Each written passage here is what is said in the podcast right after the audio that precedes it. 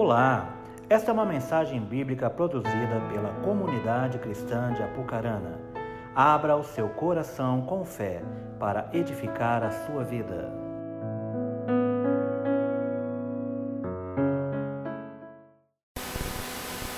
Abra sua Bíblia comigo em Mateus, capítulo 22.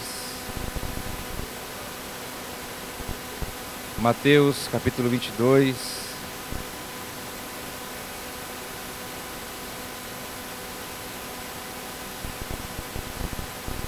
Partir do versículo 1. Vamos aqui mergulhar em mais uma parábola do nosso grande amado Senhor Jesus, que nos deixou várias parábolas para nos ensinar muitas riquezas. E vamos hoje mergulhar em mais uma delas, Mateus 22, a partir do versículo 1. Diz assim: Jesus lhes falou novamente por parábolas, dizendo: O reino dos céus é como um rei que preparou um banquete de casamento para seu filho.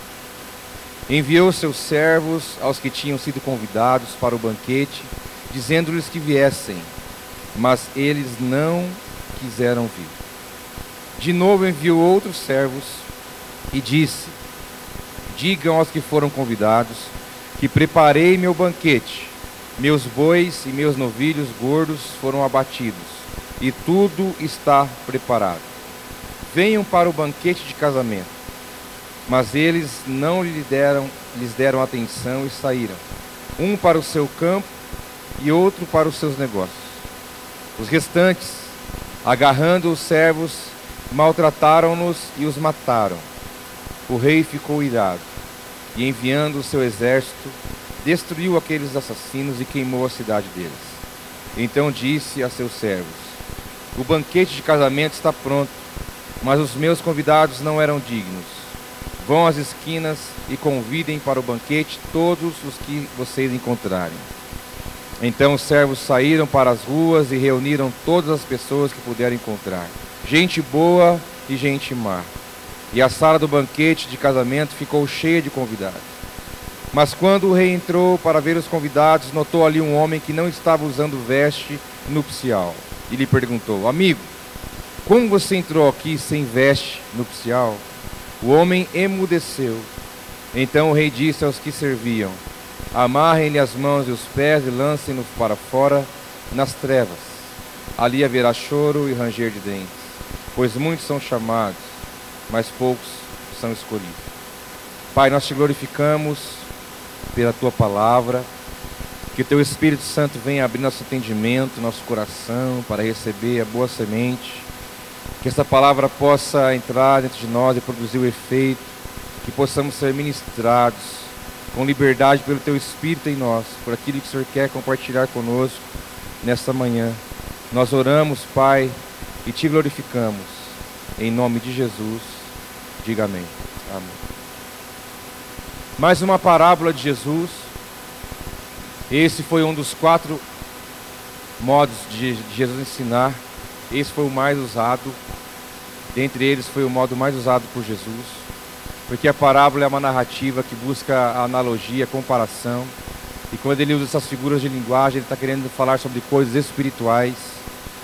É, quando ele usou a questão do casamento, de um rei, de convidados, de um noivo.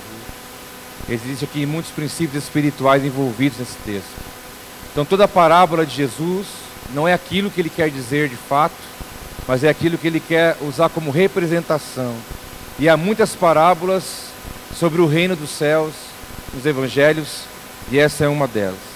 Nós entendemos aqui que ele fala que o reino é também como um casamento, como uma outras versões se refere a esse evento como bodas do cordeiro. Como bodas, casamento, uma festa, um banquete. E aqui nós vemos que o reino é colocado então como esse casamento, como essa festa, como esse banquete de um rei que teve uma iniciativa de proporcionar uma festa para o seu filho. E nós vemos aqui então que o rei, por iniciativa própria, ele então começou a convidar pessoas. Ele chamou os seus servos e falou: Olha, eu quero que vocês chamem os convidados, porque a festa vai, já, está, já está pronta, está preparada. E nós vemos que essa parábola ela é a explicação também para o capítulo 1 do Evangelho de João, quando a palavra diz que Jesus veio para o que eram seus e os seus não receberam, mas todos quantos receberam, deu-lhes deu o poder de se tornarem filhos de Deus. Sobre a questão de Jesus, Israel, o povo hebreu, e depois a abertura para que todos aqueles que crescem pudessem então se tornar filho de Deus, ter acesso a esta mesa, a este banquete e também a presença desse Pai poderoso, o Pai de amor. Nós vemos então que alguns foram convidados primeiros. Os servos foram e convidaram para o banquete, e a palavra diz que eles não quiseram.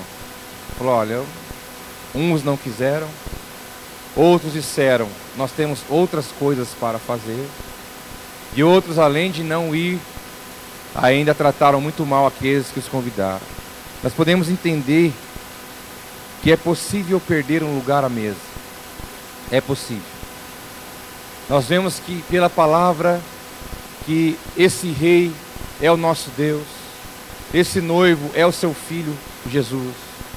E esse banquete que ele fez é para todos aqueles que foram convidados para estar ali por ele. Porque ninguém chegou lá e quis entrar, para chegar tinha que ser convidado. E é possível perder um lugar à mesa, porque o primeiro que foi chamado disse: Eu não quero, eu não quero ir. Nós entendemos que Jesus morreu por nós na cruz, ele deu a sua própria vida por amor de cada um de nós, mas ele não impõe isso, apesar que o sacrifício foi universal para todos aqueles que creram, que creem e que um dia crerão. Mas ele faz convites, como convidou o jovem rico: você quer me seguir? Você quer andar comigo? Você quer né, ter uma experiência diferente na tua vida? Você quer ser meu discípulo? Você quer ter uma nova vida? E a palavra diz que o novo jovem rico, que na Bíblia não fala o seu nome, diz que virou as costas e saiu triste, que possuía muitos bens, ele não estava disposto a negar nada para estar com Jesus. Nós vemos vários convites na Bíblia onde pessoas disseram sim, e onde pessoas disseram não, não quero, não quero. E nós entendemos que esse, essa decisão de dizer sim ou não é, um, é até uma prova de amor de Deus para nós, porque Deus não quer ninguém participando de algo que Ele tem por força, por obrigação, por medo, porque não tem outra coisa para fazer, porque é legal, porque é interessante. Não é essa a motivação de nós querermos estar na presença dele. Então, o fato de alguém não querer dizer não, há muitas maneiras de dizer não para aquilo que Deus está convidando. Que o convite de Deus para nós, esse é o primeiro convite. Que o chamado, o primeiro chamado nosso é para ser filho. Não é para ter ministério. O chamado para o ministério, para trabalhar, para servir a Deus, é o segundo chamado. Que o primeiro chamado e único é o chamado para nós sermos filhos. Porque Ele nos tornou e nos chamou para sermos filhos de Deus, porque nós não éramos, segundo a palavra, e só Ele quem pode nos tornar filhos. Só uma obra do Espírito Santo em nossa vida vai gerar em nós essa identidade. E é possível, é possível perder um lugar à mesa, é possível não participar desse banquete, dessa festa. Ali o, o rei usa né, a figura, olha, eu matei os bois gordos né? Nós podemos então lembrar daquela costela do ferramula, né? Que os homens conhecem bem, sabe aquela? Ou seja, aqui eu matei o boi gordo, eu matei o melhor que eu tinha, tá aqui tá a melhor carne, aqui está a melhor, a melhor festa, o melhor banquete, o melhor está preparado, está tudo colocado, está tudo pronto. Mas alguns disseram não e saíram. Outros foram para o seu campo para realizar negócios. Ou seja, as coisas, eu preciso, eu preciso primeiro realizar algumas coisas. Quem sabe depois, sobrar um tempo, eu posso querer ir nesse banquete, mas por enquanto eu tenho que negociar, eu tenho que trabalhar, eu tenho que fazer, eu tenho muitas coisas para resolver. E alguns justificaram isso para aquele que estava, os servos que os estavam convidando. Isso fala muito da nossa vida hoje. Eu disse para você que o primeiro convite é para sermos filhos, e esse banquete que ele nos chama para participar ele permanece por toda a vida, porque depois virão outros convites para nós negarmos alguma coisa a mais, um convite para nós servirmos a Ele em uma área específica, um convite para desafios, um convite para poder entrar num novo ciclo, um novo tempo em nossa vida. Há muitos convites de Deus para nós, mas qual é a nossa resposta? Não, agora não, deixa para depois. Ou olha, eu tenho tanto trabalho para fazer, eu tenho tanta atividade, eu tenho que, eu tenho a faculdade, eu estou fazendo agora monografia, eu tenho uma TCC para apresentar, eu tenho filhos pequenos, eu tenho que trabalhar muito para poder pagar minhas contas. Eu estou, Jesus, esse convite é bom, mas olha, eu estou tão atarefado que eu estou sem tempo, eu não consigo encontrar um jeito para poder é, corresponder esse convite que o Senhor me faz. Porque nós sabemos nos dias de hoje quais são os convites que o Espírito Santo tem feito para nós. Para alguns é esse primeiro convite. Olha, venha participar comigo, entrega a sua vida para mim. Para muitos esse convite é o início, para outros já é um outro convite. Olha, eu quero você mais perto de mim, senta mais perto de mim. Eu quero falar algumas coisas diretamente para você. Eu quero te levar a viver coisas que você não viveu. Eu quero fazer parte da sua vida, eu quero transformar a tua casa, quero transformar a tua realidade. Eu quero mostrar para você que eu tenho aqui na frente. Eu quero mudar o teu coração. Eu quero mudar o que para você está perdido, eu posso restaurar. O que para você não tem mais jeito, eu posso fazer. Então há muitos convites. Mas nós temos que entender qual é, qual é a nossa resposta. Porque eu posso responder a Ele não com palavras. Eu não preciso responder com palavras porque a minha vida para Ele já é uma resposta. A maneira como eu vivo é uma resposta. Por isso que Mateus também fala para nós buscarmos em primeiro lugar o reino de Deus e a sua justiça. Ou seja, a primeira coisa é o que Deus está falando. Primeira coisa na nossa vida, a primícia, a primazia, é aquilo que Deus espera de nós, é o seu reino, é a sua vontade, é a sua palavra, é a sua proposta, é o seu propósito, porque é possível perder o lugar na mesa. Saul poderia ter sido o maior rei de Israel, porque Deus colocou ele como rei de Israel. A pedido do povo. Deus colocou ele lá, não foi ninguém que colocou, foi Deus que falou. Mas porque Saul perdeu algumas coisas no meio do caminho, Deus precisou levantar outro.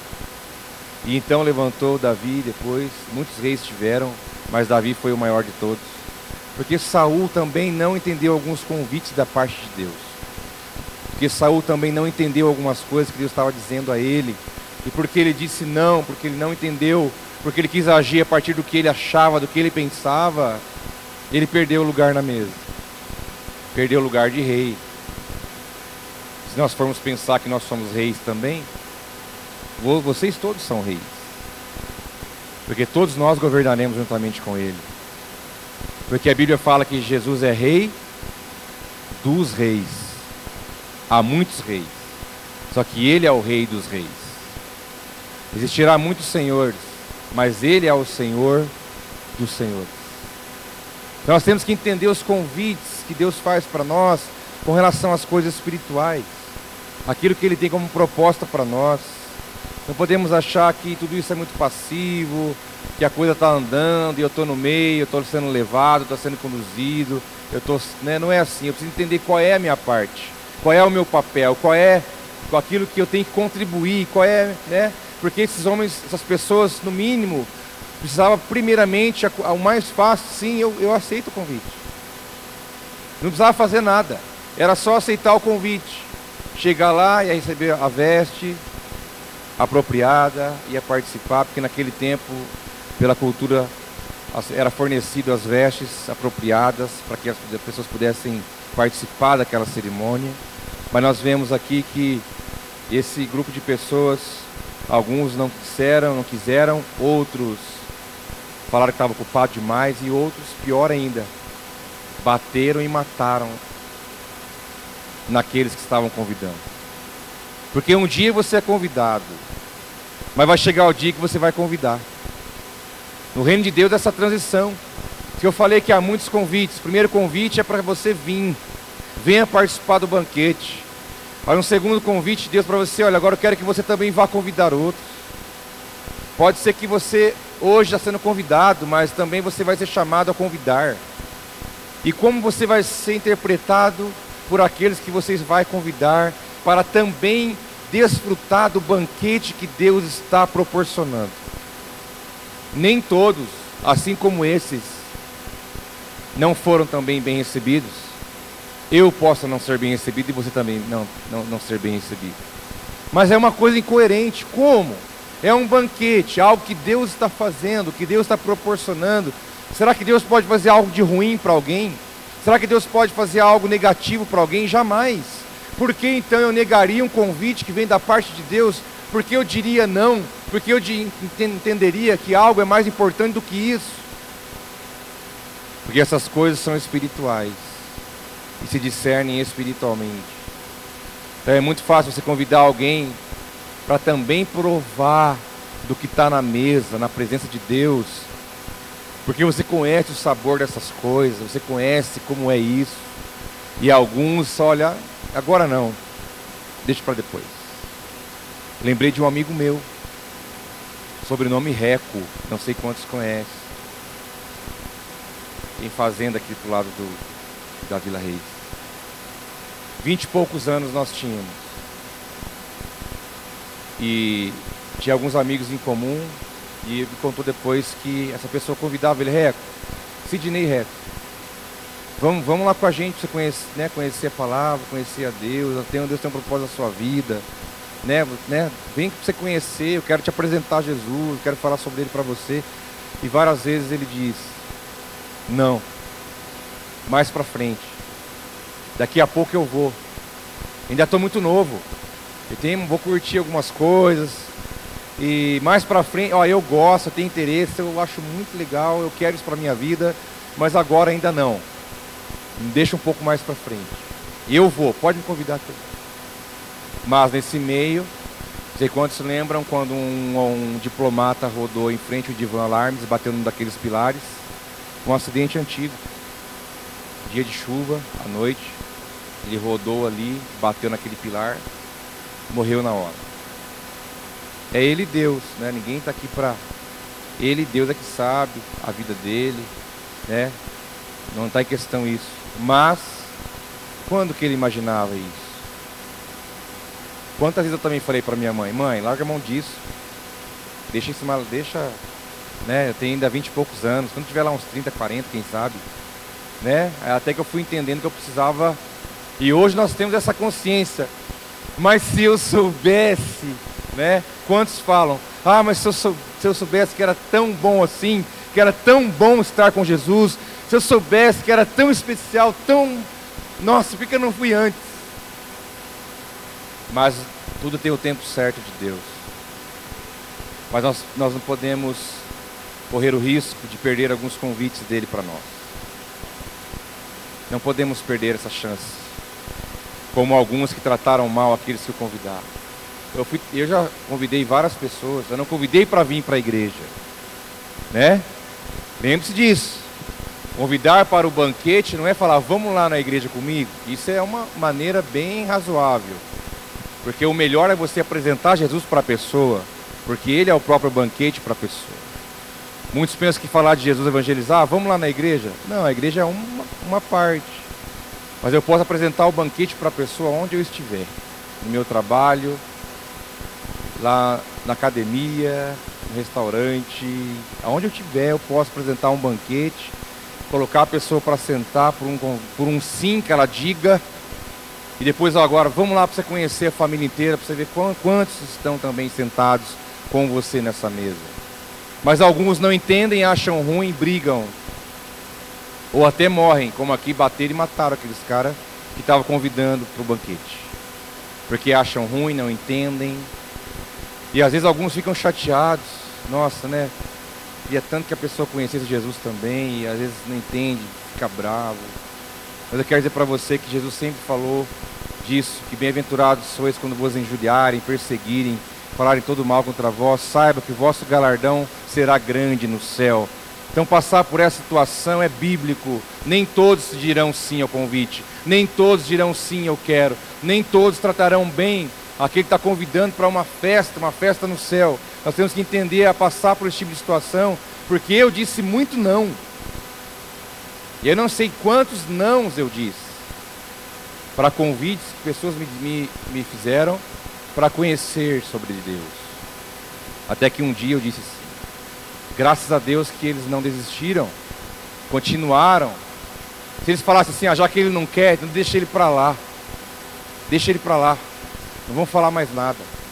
Mas graças a Deus que aquelas pessoas persistiram e continuaram estendendo um convite para mim, para uma mudança de vida. Um convite que não é para vir para a igreja, é um convite para mudar de vida. É um convite para conhecer Jesus. É um convite para entender o que é paz, o que é amor de fato. Um convite para entender o que é o reino de Deus, qual é o plano original do Senhor para nós. Entender o que é esse amor, o que é o perdão, o que é a restauração, o que é botar a cabeça no travesseiro e dormir. Esse é o convite que nós temos para realizar para muitos e que nós recebemos também. Um dia fomos convidados e um dia nós somos aqueles que convidam. Porque é chegado o reino de, foi chegado o reino de Deus para nós. Quando os servos voltaram, disseram: Ó, oh, os primeiros não quiseram. Vai de novo. Olha, disseram que estão ocupados e uns até bateram na gente. Aí mandou outros. Falou: agora faz o seguinte: vai para todas as esquinas vai para as quebradas, vai para todo lugar, chame todos que vocês encontrarem. E chama gente boa e chama tranqueira também. Chama todo mundo. O rei mandou. Chama gente boa e chama gente má. Chama os tranqueiros, os curva de rio. Quem você for encontrando, você pode chamando. Interessante que a maioria que encontrou foi curva de rio. A maioria que ele encontrou era gente que não que era ruim, que não prestava, que não valia nada, curva, né, encrenca, nhaca, gente problemática, doente, né? Igual eu, igual você. Fomos encontrados como um desses. Graças a Deus por isso que o rei pensou, vamos abrir o leque. Porque ele veio para o que eram seus. João capítulo 1. Para os hebreus, judeus de sangue, mas como os seus não receberam, então deu-lhes o poder de se tornarem filhos, todos aqueles que crerem no meu nome.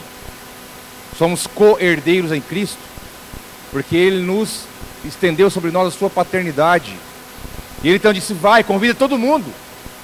Vai, todos os lugares, bairros, ruas, tiver bêbado, tiver caído, tiver com problema no casamento, quem tiver preso, onde tiver, gente boa e gente ruim, gente boa e tranqueira eu acho que você não vai ficar chateado eu chamar você de tranqueira. Né? Vai ou não? Porque você é um ex-tranqueira. Todos nós estávamos perdidos nas esquinas da vida. E alguém falou: opa, beleza? Cara, ó, é seguinte, vai ter um banquete agora, hoje. Boi gordo, costela, comida boa. O rei está chamando. Ah, mas eu não. Não, fica tranquilo, tem uma roupa para você. Tem uma roupa feita na sua medida. Ah, cara, mas eu sempre vou num lugar igual eu. Se a calça dá aqui, não dá aqui. Né? Se ela é muito grande aqui, fica grande ali. Sempre eu tenho que pegar a calça de um número e o paletó do outro, porque nunca dá certo o tamanho, é difícil. Não, fica tranquilo. Deus tem uma roupa feita na sua medida. Exatamente do seu tamanho. Olha, exato, está feita para você. Ah, então eu vou. Então eu vou. E aí então a palavra diz que esses vieram. O rei disse: Vão às esquinas e convidem para o banquete todos os que vocês encontrarem. Então os servos saíram para as ruas e reuniram todas as pessoas que puderam encontrar, todos que eles encontraram. Gente boa e gente má. E a sala do banquete, do casamento, ficou cheia de convidados. Aí encheu, ô oh glória! Mas aí o rei chegou. O rei chegou para ver como que estava a veste, né? Como é que estava, sabe aquela coisa do cara, o, a pessoa está dando a festa, todo mundo chegando, né? aquele barulho de movimento de gente chegando, pessoal sentando na mesa, A pessoa que geralmente faz a festa, ela chega um pouquinho depois, ela dá só uma olhadinha na cortina, ver como é que está assim, como é que está o, o público, os convidados. E a palavra diz que em Isaías capítulo 61, é grande o meu prazer no Senhor, regozija-se a minha alma em meu Deus, pois Ele me vestiu com vestes de salvação, e sobre mim pôs o manto da justiça. Qual noivo que adorna a cabeça como um sacerdote? Qual noiva que se enfeita com joias? O Senhor vestiu você, meu filho, com vestes de salvação. Ele trocou sua veste, te deu uma veste apropriada, o traje exigido para o banquete, porque não sou eu que coloco a minha roupa para chegar lá, não sou eu que me preparo, é Ele quem me prepara para estar lá.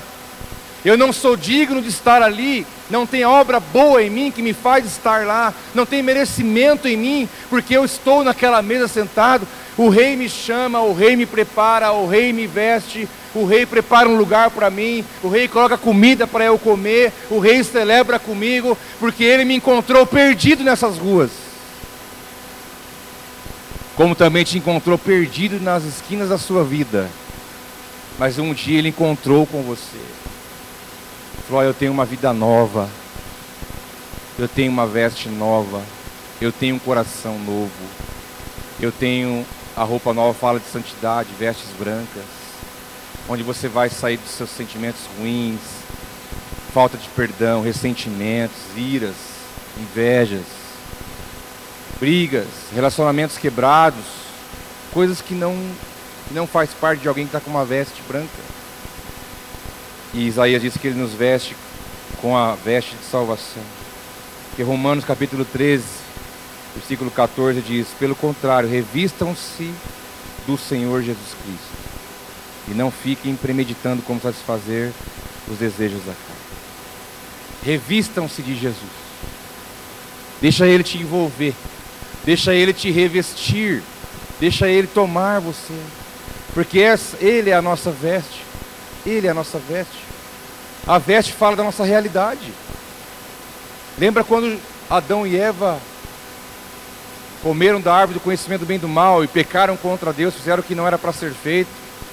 Então eles tiveram a consciência que estavam nus e quando Deus veio ao jardim, na viração do dia, se esconderam.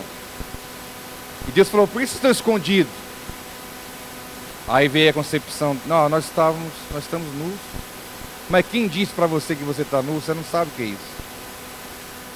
Então eles pegaram folhas para se cobrir. Folhas. Para cobrir a sua nudez. Mas aí então Deus falou: já que é assim, então eu vou ter que vestir vocês da maneira certa. Deus pegou um animal, matou, derramou sangue, e daquela veste, daquele animal, arrancou-se o couro e produziu vestes para ele. Da mesma forma, um cordeiro morreu, derramou um sangue para que você pudesse ter uma veste nova. O homem e a mulher foram vestidos a primeira vez por causa do seu pecado, foi derramado sangue de um animal inocente para cobrir as suas vergonhas. Da mesma forma, nós, o cordeiro que tira o pecado do mundo, morreu na cruz. O sangue dele foi derramado para que nós pudéssemos hoje nos revestirmos dele. Ele é aquele que nos veste, é aquele que nos reveste e as nossas vestes e as vestes fala de como nós somos e como nós estamos. Então Deus fez uma veste nova para Adão e Eva de couro de animal e eles seguiram a vida deles e assim foi a história até o dia de hoje. O pai percebe que diz que quando o rei chegou, mas quando o rei entrou para ver os convidados, notou ali um homem que não estava usando veste nupcial. Ele perguntou: "Amigo, como é que você entrou aqui?" Como que você entrou desse jeito? Como quem diz, olha, na minha presença não é de qualquer jeito que você entra. Aqui as coisas não são assim. Ah, mas lá, não, lá era lá. Não, mas eu aprendi que, não, aprendeu que lá não é, aqui é outra coisa. Não, não, não tem não, não tem mais. As coisas de Deus têm que ser feitas do jeito de Deus. A obra de Deus tem que ser feita do jeito de Deus. Os princípios de Deus têm que ser vividos do jeito de Deus. Então eu não posso achar que eu posso, eu não posso entender que eu tenho como relacionar com Ele, estar tá ali do jeito que eu quero, do jeito que eu penso, do jeito que eu acho. Eu preciso buscar nele a orientação de como eu preciso fazer. Porque a veste nova foi ele quem deu, mas esse entrou sem nada. Não estava preparado, porque ele não tinha entendido aonde ele estava. Eu preciso entender aonde eu estou. Na presença de quem eu estou. Porque isso vai me ajudar a me ensinar como eu devo viver, como eu devo me portar. A consciência de quem é esse rei. Quem ele, o que ele representa, qual é o seu poder, a sua soberania. Porque isso vai me impedir de chegar diante dele de qualquer jeito. E equivocadamente é aquele que vive achando que hoje estou na presença de Deus, amanhã eu não estou. Por exemplo, hoje eu vim na igreja. Hoje eu estou na presença de Deus. Aí se eu sair daqui, fui não estou. Isso é fora do. Todo lugar que você estiver, você está na presença de Deus. Se você está aqui, você está na presença dele. Está tá trabalhando, está na presença dele. Está na tua casa, está na presença dele.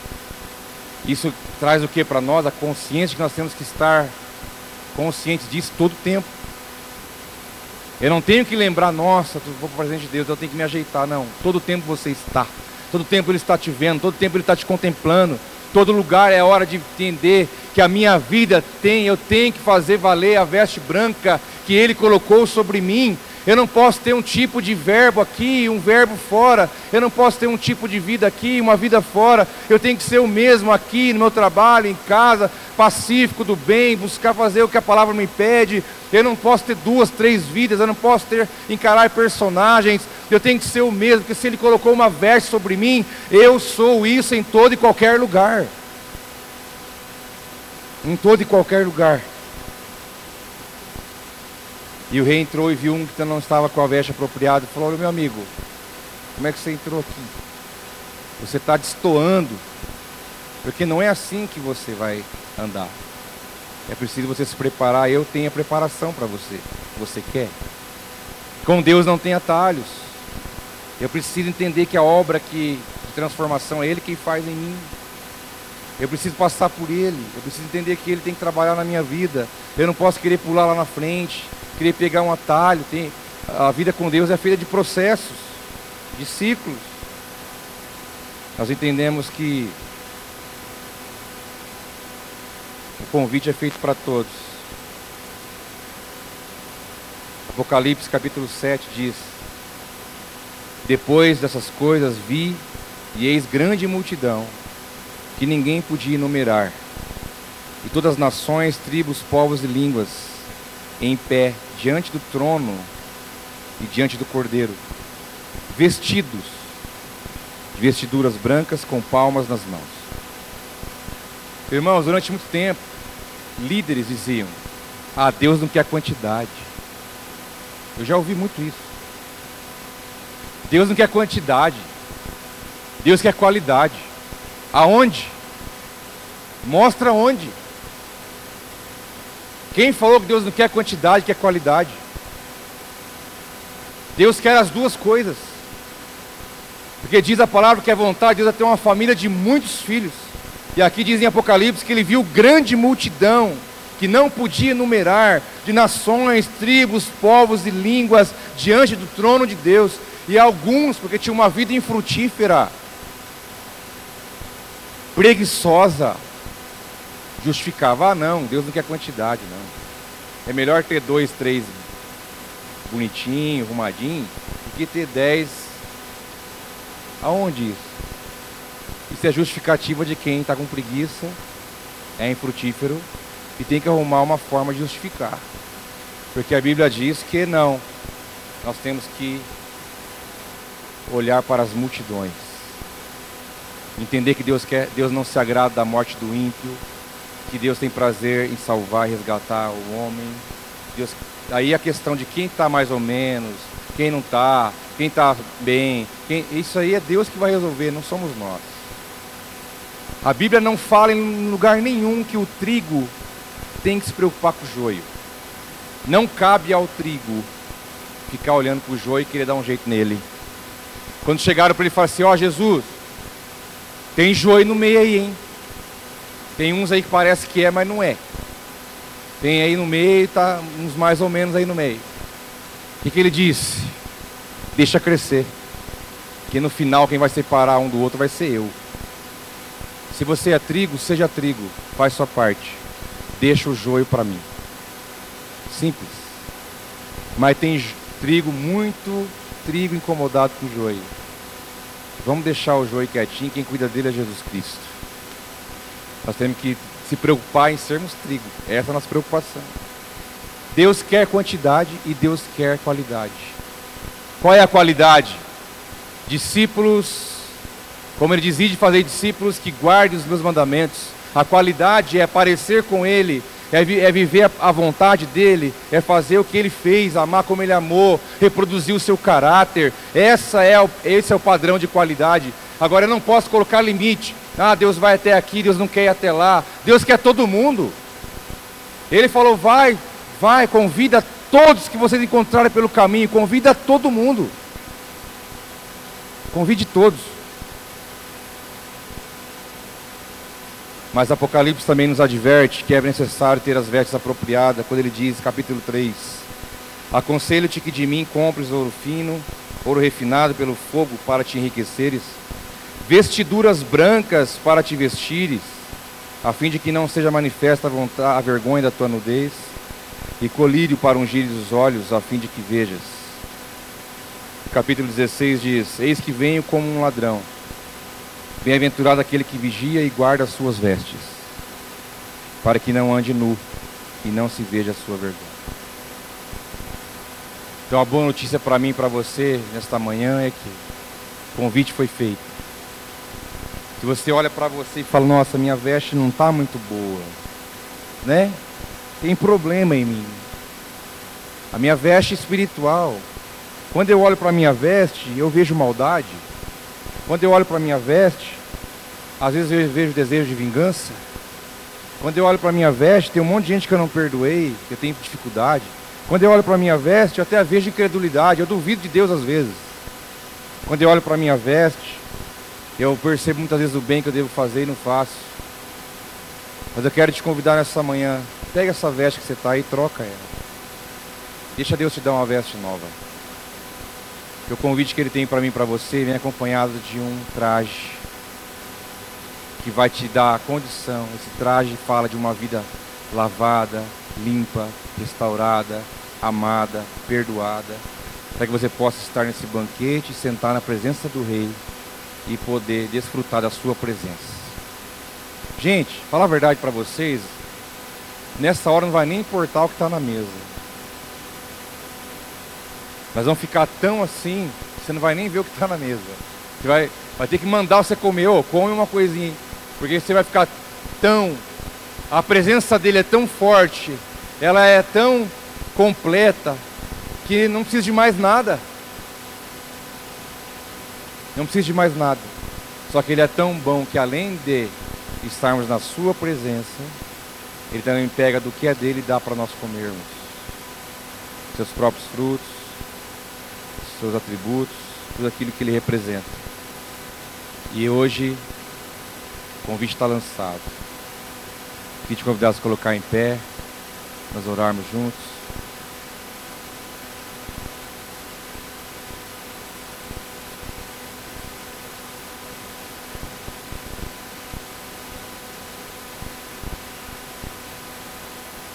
Quero que você Quero orar com você neste momento, para que você, dentro dessa parábola, nós podemos estar em vários momentos dela, ou podemos ser alguns personagens dessa parábola. Mas eu quero que você entenda que no final, o rei prevaleceu a sua vontade, o banquete aconteceu, a festa aconteceu, tudo aconteceu como ele quis. Mesmo que alguns não corresponderam no início, mas no final a festa estava cheia cheia de gente que o amor dele resgatou e trouxe. Então eu quero te convidar nessa manhã, feche teus olhos um instante e mergulhe nessa palavra e saiba que Deus quer falar com você alguma coisa né, nesse dia. E se você se sente, já foi convidado há um tempo atrás, mas por algum motivo a sua veste sujou de alguma forma, fique tranquilo, o sangue do Senhor pode tirar qualquer mancha, qualquer pecado, qualquer injustiça. Ele pode nos perdoar, nos restaurar, nos colocar de pé, nos tornar brancos como a neve. E mais importante é que nós podemos entrar na presença do Rei pelo sangue do Cordeiro que foi derramado na cruz. Por esse preço que foi pago, nós podemos entrar na presença do Senhor e desfrutar de tudo aquilo que Ele é e tudo aquilo que Ele tem. Pai, nós queremos te louvar nesta manhã, agradecer o teu santo nome. Deus, em nome de Jesus, te agradecemos pelo convite estendido a nós. Estávamos perdidos nesta vida, estávamos desorientados, mas o Senhor mandou alguém nos convidar. O teu filho, meu Deus, pagou um preço para nós. O Senhor nos convidou para estar na tua presença e nós te glorificamos por isso. Deus, em nome de Jesus, que possamos ter a consciência de que não é pela nossa força, não é pelo nosso entendimento, mas é pela tua graça, é pela tua misericórdia, é pelo teu amor. Nós não teríamos condição de entrar no, no teu banquete, mas o Senhor nos deu veste nova, o Senhor restaurou a nossa vida, o Senhor nos convidou, preparou um lugar especial para nós. Nós te damos graça por isso, nós te agradecemos e te louvamos, Pai, no nome santo de Jesus. Consagramos a Ti, meu Pai, o pão, consagramos a Ti, meu Pai, o cálice, que representa o Teu corpo, representa, meu Pai, o Teu sangue. Deus, queremos fazer isso em memória do Senhor. Em memória do Senhor que nós fazemos isso. Porque um dia o Senhor partiu o pão e disse: Isto é o meu corpo que é dado por vós. Comei. Da mesma forma, o Senhor pegou o cálice, deu graça e disse: Isso é o meu sangue derramado para a nova e eterna aliança feita no meu sangue.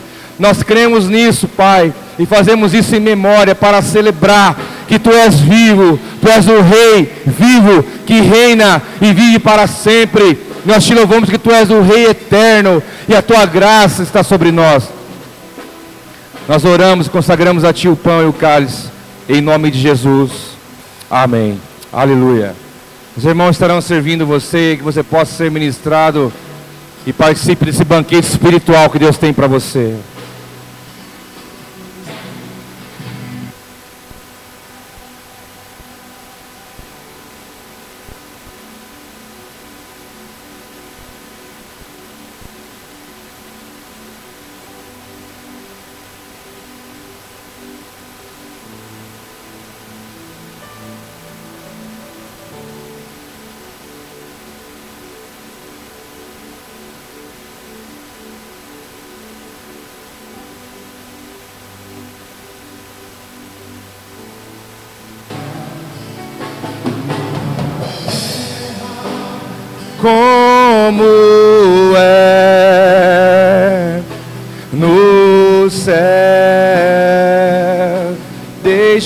Céu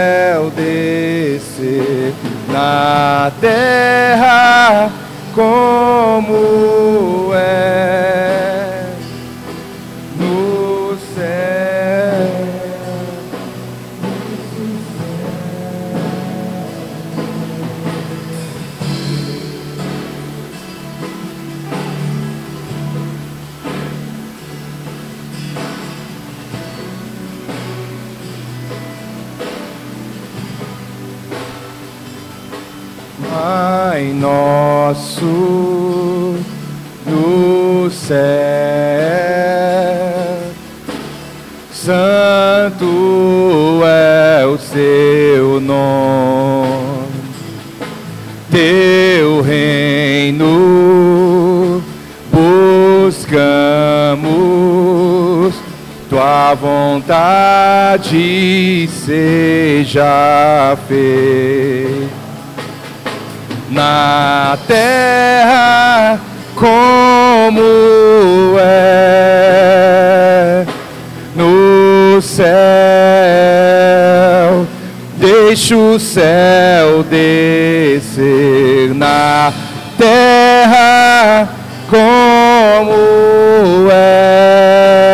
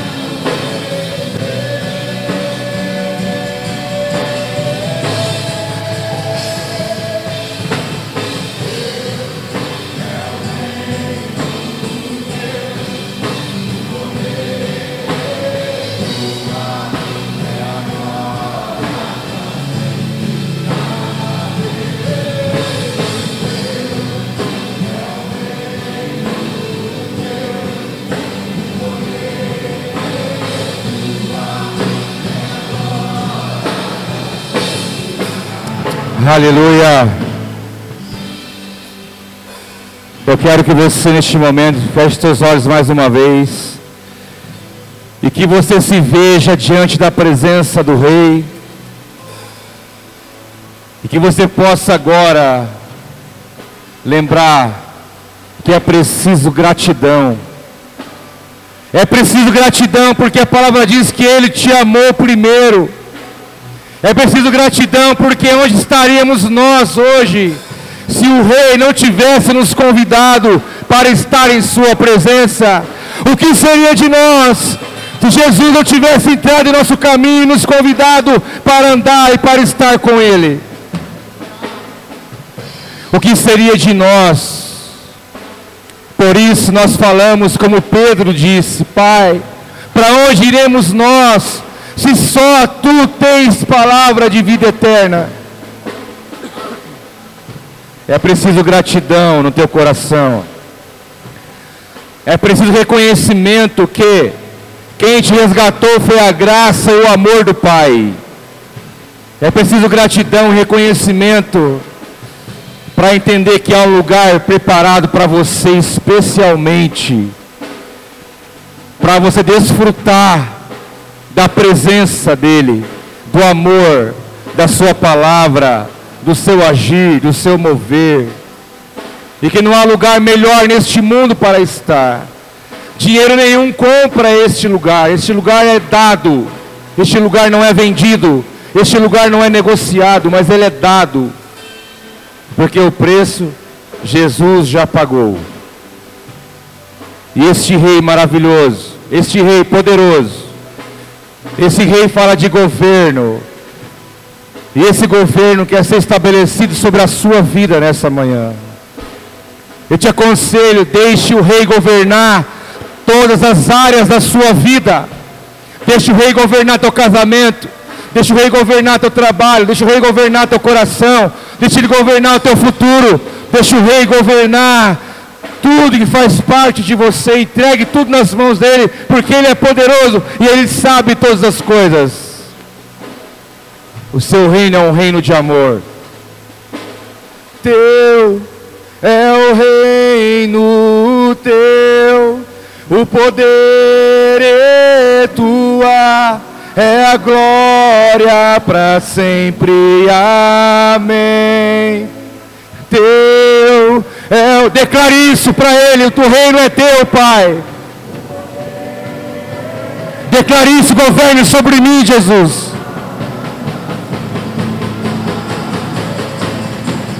Teu é o reino teu, o poder é tua, é a glória para sempre.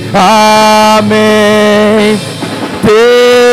É o reino teu, o poder é tua, é a glória para sempre.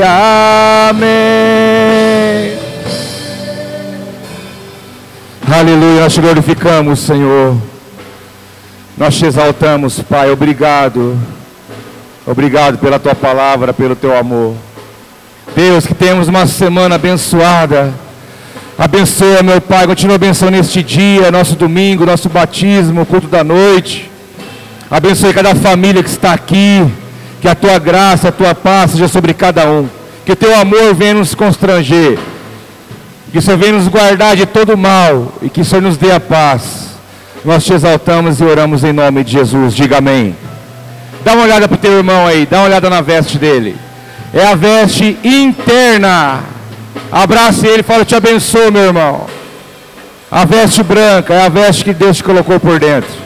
Deus te abençoe em nome de Jesus.